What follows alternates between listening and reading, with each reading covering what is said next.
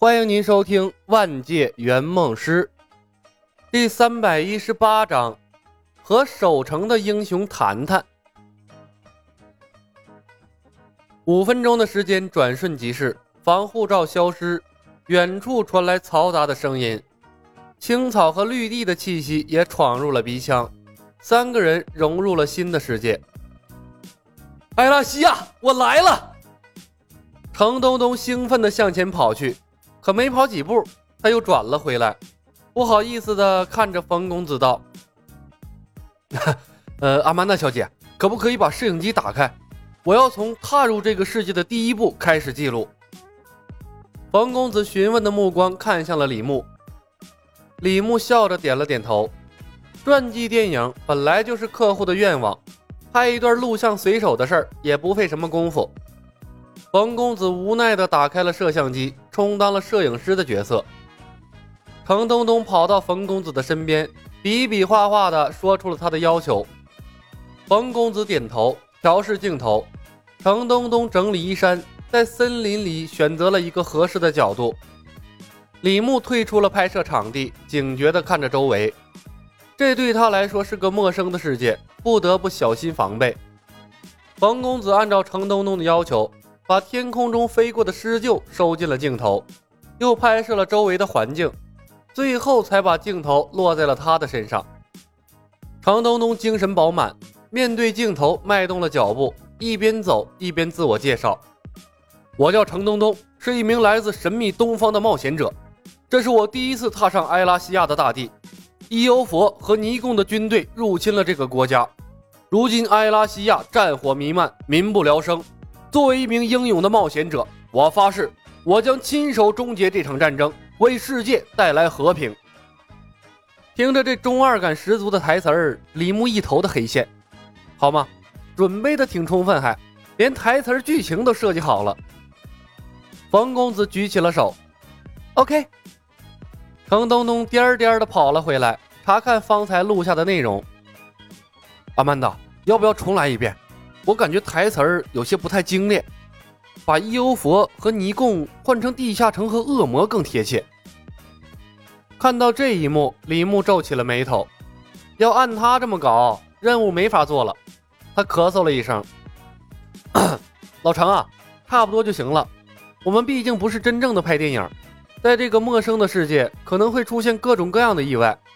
大多数情况下，我们没有重来一次的机会。”纠结台词儿没有必要，台词儿的问题完全可以事后配音。我们会尽量多录制一些镜头，回去之后你自己剪辑。冯公子附和：“师兄说的对，刻意追求场景和台词儿反而落了下乘。我们是个人传记，应该力求真实。”程东东想了想，嗯，说的有道理。他看了眼冯公子，还是当成真人秀来录吧。我会尽量忽略摄影师的存在。阿曼达，你保护老程，我看看周围什么情况。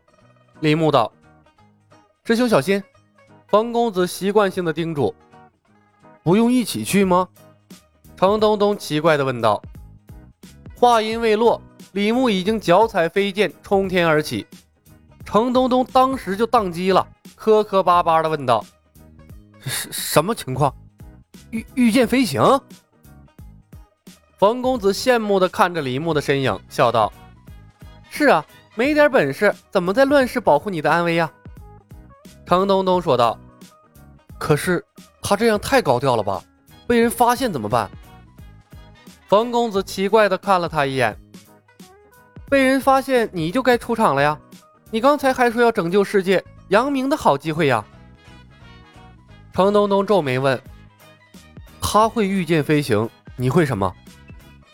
冯公子沉默了片刻，叹道：“我最厉害的是降龙十八掌。”程东东看着一副外国人长相的冯公子，猛地瞪大了眼睛，一脸的不可思议：“啥？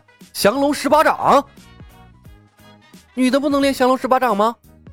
冯公子没好气的白了他一眼：“黄蓉倒是教他落英神剑掌了，关键他学不会呀。简单粗暴的降龙十八掌就容易多了。”虽然他还没学全，但也能融会贯通七八招了。能学会顶级的武功一定要学。和生命比起来，脸皮算什么？嘿，能练，当然能练。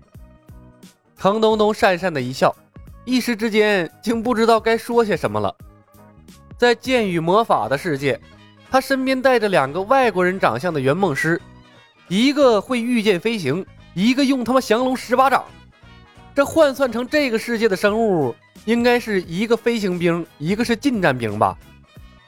也不知道他们和这个世界的兵种比起来，战斗力怎么样。程东东虽然羡慕他们的本领，但内心深处他更期待这个世界的魔法。飞行骑术如果和游戏中一样，应该比御剑飞行厉害得多。毕竟，英雄使用飞行骑术的时候，是带着部队一起飞行的。不一会儿的功夫，李牧飞了回来，他的手里拎着一只死掉的狮鹫。狮鹫被一箭穿心，鲜红的血液顺着被捅出的窟窿滴滴答答地落在地上，还冒着热气。狮鹫的身体大概两米多长，尖尖的鹰喙，雄壮的鹰身，即便死了，看上去也凶猛异常。狮鹫丈量了一下狮鹫的身体，又看了眼李牧，想到他轻飘飘的一只手就把狮鹫拎过来了，程东东脸色有些发白，他咽了口唾沫。下意识的改变了对李牧的称呼。李李小哥，你是怎么杀掉他的？他的战斗力怎么样？不怎么样，速度不快，防御也一般，就轻轻一剑就捅死了。李牧是特意找了一只狮鹫对比战斗力的。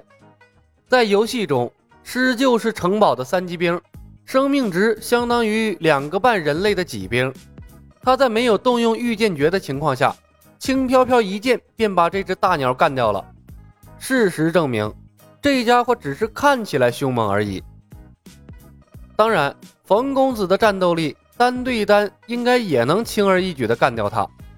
但是狮鹫会飞，冯公子要把他打下来也不容易。李牧换算了一番，以他现在的战斗力，单挑英雄无敌世界里的七级兵种应该没什么问题。不过数量多了以后打起来也不容易，还是需要建立自己的势力。他总不能把自己当个兵，带着程东东一路砍通关吧？飞剑里储存的能量也不多呀。白石城距离咱们大概五公里左右，城门紧闭，城外有护城河。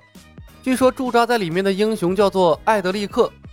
埃拉西亚首都斯坦德维克被邪恶联盟攻破之后，这家伙一路败退下来的。